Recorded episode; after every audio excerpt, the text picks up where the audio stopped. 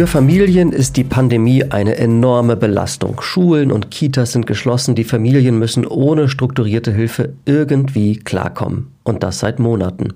Gibt es eine Perspektive und welche Lehren können wir im Bildungsbereich aus dieser Krise ziehen? Darüber spreche ich mit Thorsten Papendick. Er ist Gesamtelternbeiratsvorsitzender der Stadt Mannheim. Herzlich willkommen zu Mensch Mannheim, dem Interview-Podcast des Mannheimer Morgen. Mein Name ist Carsten Kammholz und hier spreche ich mit Persönlichkeiten aus Mannheim und der Region über Themen, die sie selbst oder die Gesellschaft bewegen. Nun zu meinem Gast. Hallo, lieber Herr Papendick. Hallo, Herr Kammholz. Vielen Dank für die Einladung. Sie sind Gesamtelternbeiratsvorsitzender der Stadt Mannheim. Wie sind Sie das geworden und was machen Sie in diesem Ehrenamt? Ja, das Ganze hat vor circa 20 Jahren als Elternvertreter ähm, in der Kindertagesstätte äh, meines ältesten Sohnes begonnen. Ähm, danach die, die üblichen Stationen, Elternvertreter in der Grundschule und dann in der weiterführenden Schule. Ja, und je länger und intensiver ich äh, mich mit der Elternarbeit auseinandergesetzt habe, umso mehr habe ich erkannt, dass da tatsächlich vieles im Argen liegt ähm, und das unbedingt Unterstützung braucht. Und seit 2017 vertrete ich jetzt die Interessen der Eltern aller Mannheimer Schulen. Was machen Sie da genau? Wie geht das? Wie geht das? ja, ich, ich, ich höre zu, was die Eltern äh, ähm, an uns rantragen, gehe ins Gespräch, ähm, bin die Stimme der Mannheimer Eltern. So verstehe ich das auch. Ähm, es ist ganz viel, wird reingetragen von den Eltern, das Telefon steht nicht still, die E-Mails stapeln sich, die Anfragen kommen und die versuche ich und mein Team äh, bestmöglich dann halt gerecht zu werden. Ich kann mir vorstellen, dass das momentan wie ein Fulltime-Job sich anfühlt. Was machen Sie beruflich eigentlich sonst? Ja, die Annahme, dass es ein Fulltime-Job geworden ist, die ist absolut richtig. Ähm, im, Im normalen äh, äh, beruflichen äh, Bereich äh, bin ich in der Finanzdienstleistungsbranche tätig. Bloß leider ist es tatsächlich so, dass im Moment äh, ähm, dort die, die Tätigkeit doch sehr eingeschränkt ist. Und man muss auch erwähnen, Sie haben auch noch vier Kinder, die auch versorgt werden wollen. Richtig, meine Frau und ich haben insgesamt ähm, vier Kinder, davon besuchen drei aktuell noch eine Mannheimer Schule. Zwei davon sind, würde ich mal sagen, aus dem Gröbsten raus. Ähm, die älteste, äh, also die Tochter, macht dieses Jahr Abitur. Ähm, da ist es so, da machen meine Frau und ich uns tatsächlich sehr, sehr große Sorgen, ähm, weil durch die Corona-Pandemie ähm, doch tatsächlich einiges äh, ausgefallen ist. Die Lehrerinnen und Lehrer sind bemüht, die Schule ist bemüht. Nichtsdestotrotz würde ich mir wünschen, ähm, auch von Seiten des Kultusministeriums tatsächlich noch mehr Augenmerk darauf zu richten und Unterstützungsangebote den Schülerinnen und Schülern an die Hand zu geben. Das war vielleicht ein sehr viel entspannteres Ehrenamt als Gesamtelternbeiratsvorsitzender noch vor einem Jahr. Was hat sich seitdem verändert? Was waren eigentlich vor Corona Ihre Themen und welche Themen sind es jetzt? Also entspannt, muss ich gestehen, war es bisher noch nie. Ich hatte vorhin ja auch schon erwähnt, ähm, dass über die Jahre ähm, es immer mehr sich herauskristallisiert hat, dass für die Politik in, in ihrer Ansprache Bildung immer ganz vorne steht.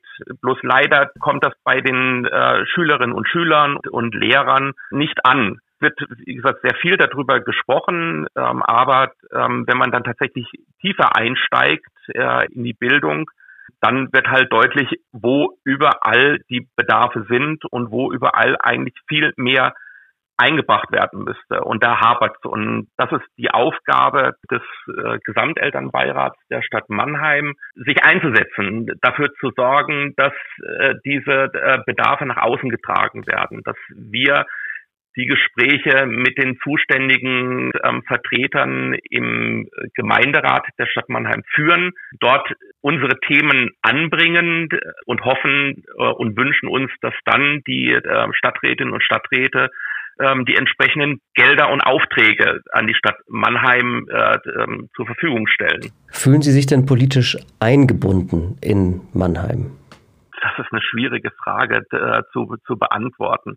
Tatsächlich ist es so, äh, dass zum, zum überwiegenden Teil wir immer aktiv auf die äh, Vertreterinnen zugehen müssen auch jetzt in Corona-Zeit merkt man das noch viel stärker, dass ich weiß es nicht, es ist schwierig zu sagen. Also es ist, man hat das Gefühl, dass eine große Überforderung auch auf Seiten äh, äh, politisch Verantwortlichen ähm, steht und sie tatsächlich auch nicht wissen, wie sie mit dieser äh, nie dagewonnenen Krise umzugehen haben und dann vielleicht einfach der Dialog äh, mit den mit den Elternvertretern so ein bisschen in den Hintergrund äh, gerät. Das ist aber nur eine Vermutung. Äh, konkret gefragt, ähm, warum das so der Fall ist, ähm, haben wir bisher nicht.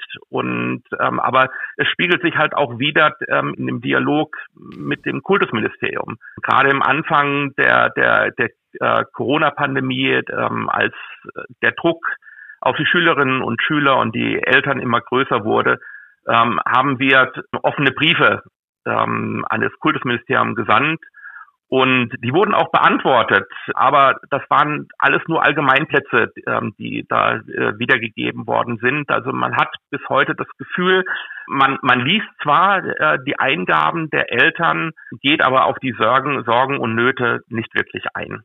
Das heißt, sie fühlen sich eher alleingelassen ähm, von der Politik und nicht vorher sozusagen als Ratgeber ernst genommen? Ja, das ist zum großen Teil so. Also gerade in, in, in der aktuellen Situation, also im letzten äh, halben Jahr, äh, merkt man, dass tatsächlich äh, der Wahlkampf im, im Vordergrund steht. Ähm, und, und das behindert natürlich äh, konstruktive Lösungen. Es wird alles ähm, unter der Betrachtung gestellt, wie schaffe ich es, äh, meine politische Existenz zu sichern, wie schaffe ich es, wiedergewählt äh, zu werden aber die Bedürfnisse und Bedarfe der Schülerinnen und Schüler und Lehrer ähm, geraten da in den Hintergrund. Es ist ja so teilweise auch erschreckend, wenn man sich umhört, wie unterschiedlich äh, die Lehrkräfte an Schulen und die Erzieher in den Kitas mit den Kindern in der Pandemie arbeiten. Und Sie bekommen in Ihrem Gremium und Ihrem Amt auch besonders viel äh, Rückmeldung, also über diese Unterschiede. Das heißt, da bekommen Sie wahrscheinlich sehr plakativ und sehr viel Rückmeldung, was gut läuft und was nicht gut läuft. Können Sie da ein paar Erkenntnisse uns mal mitteilen? Tatsächlich ist es auch so wieder, dass die negativen äh, Beispiele hauptsächlich bei uns äh, aufschlagen. Gerade jetzt wieder, ähm, wo, wo wir uns wieder im äh, Lockdown befinden, die Schulen und die Kindertagesstätte sind äh, geschlossen. Der Druck ähm, auf die ähm, Schülerinnen und Schüler und Eltern steigt immens. Das hatten wir auch schon beim äh, ersten äh, Lockdown. Also wir machen da dieselbe Erfahrung. Äh, bei uns kommen täglich Dutzende Hilferufe, wirklich Hilferufe von verzweifelten Eltern, die über ihre die Belastung der Schülerinnen, also ihrer Kinder und und auch sich selber äh, sprechen. Und das ist tatsächlich wie leider nach wie vor abhängig davon. Das ist das, was Sie eben angesprochen haben, von dem Engagement jeder Schulleitung, jedes einzelnen Lehrers. Und, und das macht die, die Situation so schwierig. Ähm, es gibt ganz, ganz viele, also die überwiegende Zahl äh, der Schulleitungen und Lehrer sind über das normale Maß engagiert, ähm, überlegen sich, ähm, wie sie die Schülerinnen und Schüler motivieren, wie sie einen abwechslungsreichen Fernlernunterricht anbieten mit den technischen Möglichkeiten, die ihnen zur Verfügung stehen und die sind tatsächlich sehr eingeschränkt nach wie vor. Sie versuchen, jedes Kind, jede Schülerin und Schüler mitzunehmen, soweit es in ihrer Macht und Möglichkeit besteht. Ähm, aber es gibt halt tatsächlich auch, sei es technische Schwierigkeiten, sei es Mangel an vielleicht auch Erfahrung und Umgang, ähm, wie, wie gestalte ich einen, einen Fernleinunterricht und, und da gibt es tatsächlich halt auch Lehrerinnen und Lehrer, denen das nicht so gut gelingt. Ähm, und das führt halt zu einer riesigen, zum riesigen, äh, zu einer riesigen Ungerechtigkeit und auch zum Frust bei allen Beteiligten. Ähm, die, die Schülerinnen und Schüler merken selber, dass ihnen ganz vieles fehlt ähm, und, äh, und dass sie nicht eingebunden sind Sie vermissen den normalen Alltag in der, in der Schule und die, die Eltern sind vorrangig Eltern und die wenigsten ähm, haben Pädagogik studiert und sind aber jetzt tatsächlich zu Hause in der Rolle ähm, der, der Lehrerinnen und Lehrer. Und, und das überfordert ganz, ganz stark. Und zwar viele Eltern, auf alle Fälle die Eltern, die, die ihre Hilferufe an uns senden. Und es ist wie, wie, also wie gesagt, das, da, da, da kriege ich jetzt tatsächlich auch ein, ein, ein Kloß auf, auf die Stimme. Ähm, es sind so viele Hilferufe, so viel, so verzweifelt drin bei den, bei den Eltern, ähm, dass ich teilweise ähm, selber fix und fertig bin und, und ich nicht weiß, was ich, was ich tun kann. Ich nehme den Telefonhörer in die Hand, ich rede mit den, mit den Eltern, ich versuche sie zu beruhigen, ich versuche sie, sie zu unterstützen, ich versuche ihnen Tipps und Hilfestellungen zu geben, aber uns sind auch die Hände gebunden. Ähm, wir, wir, wir versuchen immer positiv äh, an die Sache ranzugehen, aber ähm, ja, unsere Mittel sind zum großen Teil tatsächlich erschöpft. Und meine große Hoffnung, damit schließe ich jetzt auch hier meinen, meinen langen Monolog, ist, dass wenn die Landtagswahl endlich vorbei ist, dass wir dann tatsächlich von politischer Seite wieder an die, auf die Sachebene zurückkommen und äh, uns endlich wieder damit darauf konzentrieren können, positive Veränderungen für die Schülerinnen und Schüler und die Lehrer im Land zu verwirklichen. Das heißt, wir sind gar nicht auf der Sachebene momentan, wenn es um Bildungspolitik geht? Nein, wir sind überhaupt nicht auf der Sachebene. Äh, die Eltern sind auf der Sachebene. Die Elternvertretungen äh, formulieren ganz klar die Bedürfnisse und Bedarfe, ähm, und zwar sowohl der Schülerinnen und Schüler, der Eltern und aber auch der Lehrerinnen und Lehrer, weil wir heißen so schön, ähm, wir, wir bilden eine äh, Bildungspartnerschaft. Wir, wir arbeiten wir sollten und müssen zusammenarbeiten, um das Bestmögliche ähm, an Bildung für unsere Kinder zu erreichen, und zwar für alle Kinder. Und ähm, machen Vorschläge. Es gibt unzählige Vorschläge ähm, von, von unserer Seite, ähm, wie der Unterricht verbessert werden kann, ähm, welche Möglichkeiten es gibt, die, die Bildungsschere nicht noch weiter auseinandergehen zu lassen, ganz konkret. Das, das fängt aber da schon mit an, mit, mit der Ausrüstung, mit der Ausrüstung allen Schülerinnen und Schülern zu ermöglichen, äh, an einem hybriden Unterricht teilzunehmen. Aber diese Voraussetzungen sind nicht da, sowohl weder in den Schulen noch bei den Lehrerinnen und Lehrern und erst recht nicht bei den Schülerinnen und Schülern. Und ähm, die, die, das, das sind immer nur, äh, sind immer nur Tropfen auf einen heißen Stein. Ähm, wir empfinden das als, als Augenwischerei ähm, was da ge geleistet wird. Ähm, es, es, wird immer kurzfristig reagiert. Es wird auch nur reagiert ähm, auf die Stimmen der Eltern, die besonders laut sind. Aber viele Eltern sind mit ihren Problemen alleine und im, im Hintergrund und sind eben nicht laut. Aber die Probleme sind da und die sind, sind greifbar. Ähm, aber sie sind halt nicht laut ähm, und sie sind auch nicht populär. Und ähm, im, im Wahlkampf zählt halt tatsächlich leider nur populäre Sachen. Wenn man Ihnen zuhört, hat man den Eindruck, wir haben es hier mit einem richtigen Systemfehler zu tun, weil es eben nicht einheitliche Standards gibt und weil zu viel an einzelnen Personen, an einzelnen Lehrern am Ende doch hängt in dieser Phase. Ist das so? Also ich möchte gar nicht den Föderalismus in Frage stellen. Ähm, aber ich würde mir wünschen, das sprechen Sie richtig an, ich würde mir wünschen, ähm, einheitliche Vorgaben, ähm, was die, der Einsatz von Lernmitteln angeht. Wir, wir sehen, allein wenn man nur Mannheim betrachtet, unzählige Lernplattformen. Ähm, bin ich an der Schule XY, äh, da habe ich diese Lernplattform, an der anderen Schule die nächste und an der nächsten die nächste. Es funktioniert, manches funktioniert gut, Vieles funktioniert schlecht oder gar nicht, bis heute nicht. Ähm, und wenn sich die Schülerinnen und Schüler und Lehrer erstmal mit der Technik auseinandersetzen müssen, und zwar mit der nicht funktionierenden Technik, dann kann tatsächlich der gute Unterricht überhaupt gar nicht stattfinden.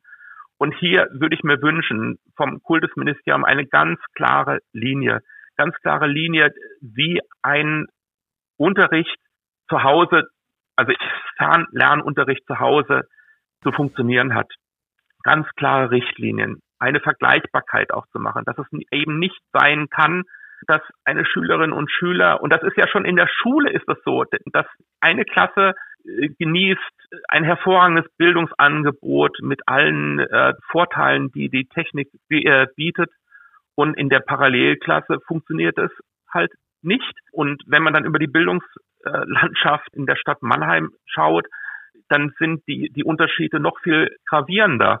Gibt es denn irgendwas Positives? Also gibt es etwas, bei dem man sagen kann, okay, wir haben seit der Beginn der Pandemie eine echte Lernkurve in der Bildungspolitik auch wahrnehmen können? Also sowohl landes- als auch kommunalpolitisch. Oder gibt es diese Lernkurve gar nicht? Ich denke mal, die Lernkurve gibt es dahingehend, dass man erkannt hat, ähm, dass man äh, die Digitalisierung im, im Bildungsbereich verschlafen hat. Dass man äh, gemerkt hat, ähm, dass man sich tatsächlich darauf fokussieren muss. Natürlich arbeiten wir, was heißt arbeiten wir, arbeitet die politisch Verantwortlichen mit jetzt mit, mit Schnellschüssen. Man versucht, die Lücken, die über Jahre, Jahrzehnte entstanden sind, ähm, ähm, kurzfristig zu schließen. Das gelingt mehr schlecht als recht. Aber was nach wie vor nicht erkennbar ist, ähm, das auch gestern in einer ähm, Diskussion die ähm, äh, CDU Mannheim angeboten hat, wo der Herr Staatssekretär Schebester anwesend war, ha, habe ich die Frage gestellt nach Plänen, die ja eigentlich schon in den Schubladen liegen müssten. Plänen dahingehend, wie, wie geht es weiter in Schule unter Pandemiebedingungen? Ähm, da habe ich die Antwort bekommen, ja, wir wissen es nicht. Ähm, wir müssen abwarten, wie sich die Zahlen entwickeln und werden dann entsprechend ähm, reagieren. Ähm, aber die Forderung, die, die wir Gesamtelternbeiräte seit Sommer stellen, ähm, doch bitte für verschiedene Szenarien Pläne zu entwickeln. Das heißt, sowohl für Öffnung sowohl für Wechselunterricht, sowohl für hybriden Unterricht oder sowohl auch, wenn die Schule komplett geschlossen werden muss. Da verschiedene Pläne den, den Schülerinnen und Schülern und Lehrern an die Hand zu geben. Aber da passiert nichts. Nachfragen werden mit Schweigen beantwortet. Und das ist etwas, was mir unbegreiflich ist. Und, und da beantworte ich Ihnen jetzt gerne die Frage, die Sie am Anfang äh, gestellt haben. Nein, ich habe nicht den Eindruck, dass man äh, tatsächlich umdenkt, sondern wenn man nämlich umdenken würde, dann hätte das Kultusministerium jetzt in den letzten neun Monaten genug Zeit gehabt, diese Pläne zu entwickeln. Hm, dieses relative Chaos hat man ja in allen Bundesländern, was man so hört. Und ja. das heißt auch unabhängig davon, ob Landtagswahlkampf ist. Also würde die Politik denn ohne Landtagswahlkampf anders agieren gerade? Vermutlich ja. Vermutlich würde die, Politik in, in Baden-Württemberg äh, tatsächlich anders reagieren. Es würden, denke ich, auch mehr Gespräche untereinander stattfinden. Jetzt ist es ja so, dass Gespräche unter den Parteien immer mit Argwohn beobachtet werden von den anderen Parteien. Ähm, es findet tatsächlich kein, keine Bündelung der Kräfte statt. Ähm, warum gibt es keinen großen Gipfel mit allen Vertretern der Bildung? Und zwar mit allen Parteien, ähm, auch mit den mit den Oppositionsparteien im Landtag, mit den Elternvertretern, mit den Lehrervertretern, zuhören und ähm, auf die die Bedarfe und Bedürfnisse äh, der Lehrerinnen und Lehrer und Schüler annehmen und gemeinsam was zu entwickeln und zwar unabhängig vom, vom Wahlkampf. Aber es ist tatsächlich ja so, und wir, wir finden uns ja eigentlich immer im Wahlkampf, weil die eine Wahl ist beendet, dann steht die nächste Wahl schon wieder vor, die, vor der Tür. Ähm, und das ist eine große Krux. Einmal ganz konkret, dieses Hin und Her zum, zum Thema Schulöffnungen hat ja viele Familien ja. auch zermürbt. Handeln wir denn jetzt gerade richtig, indem wir die Schulen geschlossen halten? Eine schwierige Frage. Da gibt es eigentlich keine eindeutige Antwort ähm, darauf das muss völlig differenziert betrachtet werden. Zum Beispiel die ehemaligen Förderschulen, die sonderpädagogischen Bildungsberatungszentrum sind ja nach wie vor nicht geschlossen, weil dort Schülerinnen und Schüler da sind, die besondere Bedarfe haben. Ähm, das ist richtig und, und, und wichtig, dass das so ist. Und es ist auch richtig und wichtig, ähm, dass die Lehrerinnen und Lehrer dort jetzt bevorzugt ein Impfangebot erhalten. Ich frage mich halt erst, warum erst jetzt? Ich habe gestern auch die Frage gestellt ähm, an den Staatssekretär, ähm, werden denn jetzt dann als im nächsten Schritt die Grundschullehrerinnen und Lehrer bevorzugt geimpft? Auch darauf habe ich leider keine konkrete ähm, Antwort äh, erhalten, obwohl dort halt auch die nächsten Be Bedürfnisse da wären, weil immer da, wo der, der Abstand äh, nicht gehalten wird, wo, wo Schülerinnen und Schüler die Nähe brauchen, ähm, da, da geht tatsächlich darum, die Lehrerinnen und Lehrer gesundheitlich zu schützen. Das heißt, die müssen schnellstmöglich hier geimpft werden, ähm, damit die Schülerinnen und Schüler der Grundschule wieder in den Präsenzunterricht gehen können, weil die brauchen es unbedingt. Und so müssen Prioritäten gesetzt werden. Ähm, wir können Schülerinnen und Schüler ab der ähm, siebten, achten Klasse, die kommen zum großen Teil recht gut zurecht damit, ähm, ähm, den, den Unterricht im, im Fernlernen zu erhalten. Aber äh, jüngere Schülerinnen und Schüler und, und aber auch halt, das darf man nicht vergessen, Schüler und Schüler mit besonderen Bedarfen, die Schwierigkeiten haben, ähm, sich selber was zu erarbeiten oder das müssten die ersten sein, die wieder in den Präsenzunterricht kommen. Und aber dafür müssen die Voraussetzungen geschaffen werden. Werden wir trotz allem am Ende eine Bildungsgeneration Corona erleben, die einfach nicht das mitbekommen hat, was andere Generationen vorher an Bildung erhalten haben? Das hoffe ich nicht. Und äh, ich, ich und meine Kolleginnen und Kollegen äh, werden alles Mögliche dafür tun, dass das nicht passiert. Ähm, wir, wir setzen uns jetzt erstmal dafür ein, dass die Abschlussklassen äh, bestmögliche Unterstützung erhalten und bekommen, ähm, weil das, was dort versäumt wird, das können die Schulen nicht mehr nicht ähm, gut machen, nicht mehr aufholen ähm, und und dann müssen wir uns Gedanken machen, wie die verloren gegangenen Lerninhalte ähm, bei allen anderen Schülerinnen und Schülern nachträglich gewährleistet werden können. Die Möglichkeiten sind vielfältig.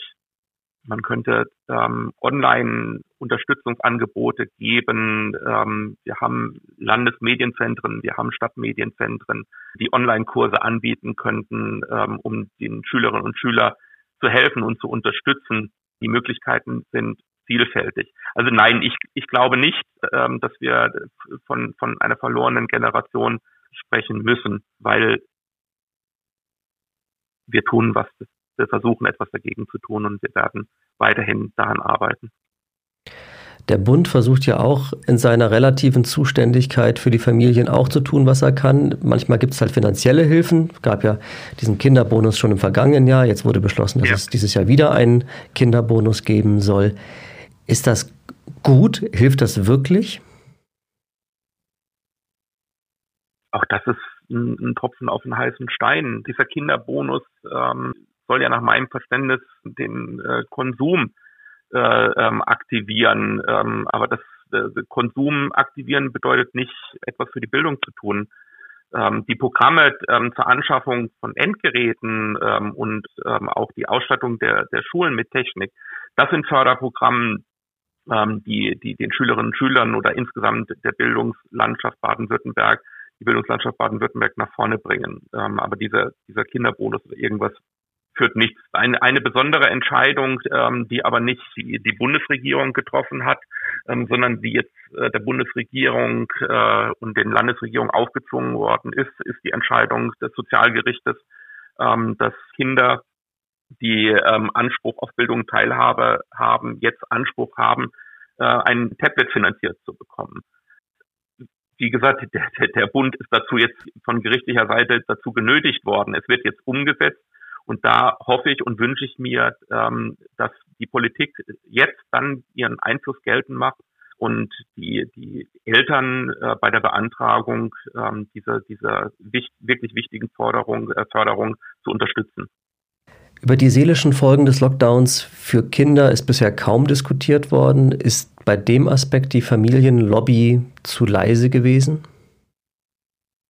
Nein, die Familienlobby war nicht äh, ähm, zu leise. Ähm, ich komme wieder zurück. Ähm, es gibt die Gruppen, die, die äh, sehr laut und sehr präsent äh, sind in den äh, sozialen Medien, aber es gibt ganz viele, die im, ruhigen Rahmen äh, darüber sprechen, die das Thema ansprechen, ähm, die, die, die darauf hinweisen, dass hier tatsächlich äh, ähm, äh, Probleme da sind. Das wird im Hintergrund, da wird im Hintergrund auch tatsächlich gut äh, gearbeitet. Ähm, die ähm, Jugendämter und äh, Sozialarbeiter, auch Schulsozialarbeiter kümmern sich ähm, um, um die Kinder nach wie vor in ihrem Rahmen der, der Möglichkeiten. Nichtsdestotrotz, äh, alle, alle Kinder äh, oder alle Schülerinnen und Schüler ähm, leiden natürlich darüber unter der Kontakteinschränkung äh, und, ähm, und auch der, der fehlenden Betreuung. Das, ja, das, das ist dazu tatsächlich so. Aber in eines ist nicht so, dass es nicht wahrgenommen wird. Ähm, es könnte tatsächlich noch mehr an die große Öffentlichkeit kommen. Ähm, aber das Thema ist bekannt und an dem Thema wird auch gearbeitet. Ist diese Phase eine, bei der Sie sich selber manchmal sagen, eigentlich muss ich doch in die Politik gehen, dann bewirke ich mehr? Der Gedanke blitzt manchmal tatsächlich auf. Ähm, auf der anderen Seite ähm, sehe ich aber auch, ähm, dass, dass das ein, ein riesen ist, sich tatsächlich für die Bedürfnisse einzusetzen ähm, als Politikerin oder äh, Politiker, ähm, weil da halt andere Zwänge da sind. Ich denke, mit, mit einer entsprechenden Gemeinschaft ähm, der, der Elternvertreter ähm, und dem entsprechenden äh, Druck, auch öffentlichen äh, Druck ähm, auf die Entscheidungsträger, ähm, kann man mehr erreichen als an der Basis derjenigen, die dann die Entscheidung treffen, wohin die finanziellen Mittel gehen. Noch eine letzte ganz praktische Frage an den ja, Familienvater. Haben Sie ganz praktische Tipps für ein friedliches Nebeneinander von Homeschooling und Homeoffice? Ja, immer, immer wieder bewusst werden, dass niemand schuld ist an der Misere. Dass äh, ähm, man, wenn tatsächlich man das Gefühl hat, äh, die, die Nerven reißen gleich, rausgehen, an die frische Luft, durchatmen, dem Konflikt kurz aus dem Weg gehen und dann wieder beruhigt zurückzugehen. Ich weiß, das hört sich, äh, ähm, das hört sich jetzt leichter an, als es tatsächlich in der Praxis ist. Ähm, aber mit Konflikte mit mit äh, Gewalt und verbaler Gewalt äh, zu lösen, das das darf nicht sein, das müssen wir verhindern. Ähm, aber die äh, Sorgen und Nöte der der der Kinder und auch der Eltern, das das ist mir bewusst und das ist eine ganz schwierige Situation. Also dieses sich Luft machen wörtlich nehmen. Das Luftmachen wörtlich nehmen, nach draußen zu gehen, durchzuatmen, aber auch tatsächlich den Kontakt mit den Elternvertretern zu suchen, die, die, die sich für alle Eltern und alle Schülerinnen und Schüler einsetzen und, und dass wir dann mit gemeinsamer Sprache sprechen ähm, und, und deutlich machen, was braucht es jetzt für ein funktionierendes Bildungssystem in Baden-Württemberg. Lieber Herr Papendick, wir kommen zum Finale und ich bitte Sie, die folgenden drei Sätze zu beenden. Ich habe in der Krise über mich selbst gelernt, dass dass man nur mit Ruhe und Bedacht weiterkommt, ähm, laut zu sein, beleidigend zu werden, andere ähm, runterzustufen, ist kein Weg, etwas zu verändern. Man muss wertschätzen miteinander umgehen. Nur dann erreicht man den Gegenüber und das führt dann schlussendlich dann auch zu einer positiven Veränderung. Ich wünsche meinen eigenen Kindern in der Pandemie, dass sie rückbetrachten in ein paar Jahren sagen können, ähm, das war eine schwierige Zeit, das war eine bemerkenswerte Zeit, ähm, das war eine Zeit mit Einschränkungen, aber auch neuen Erfahrungen. Und ich bin froh, dass wir durch diese Pandemie gestärkt herausgekommen sind. Das Jahr 2021 wird doch noch ein gutes, wenn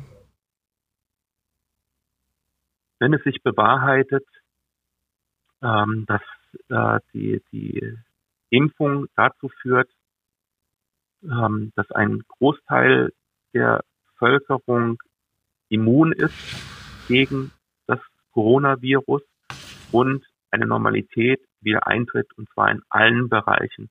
Natürlich vorrangig jetzt hier in den Schulen und anderen Bildungseinrichtungen. Ganz herzlichen Dank für dieses Gespräch, lieber Herr Papendick. Ich danke Ihnen vielmals, Herr Kamholz. Das war Mensch Mannheim, der Interview-Podcast des Mannheimer Morgen. Ich bin Carsten Kamholz und ich freue mich über jede Rückmeldung und Ideen für weitere Folgen. Schreibt am besten an podcast.marmo.de, folgt uns auch auf Facebook und Instagram und vergesst nicht, uns zu abonnieren oder eine Bewertung bei Apple Podcasts zu hinterlassen. Bis zum nächsten Mal in zwei Wochen bei Mensch Mannheim.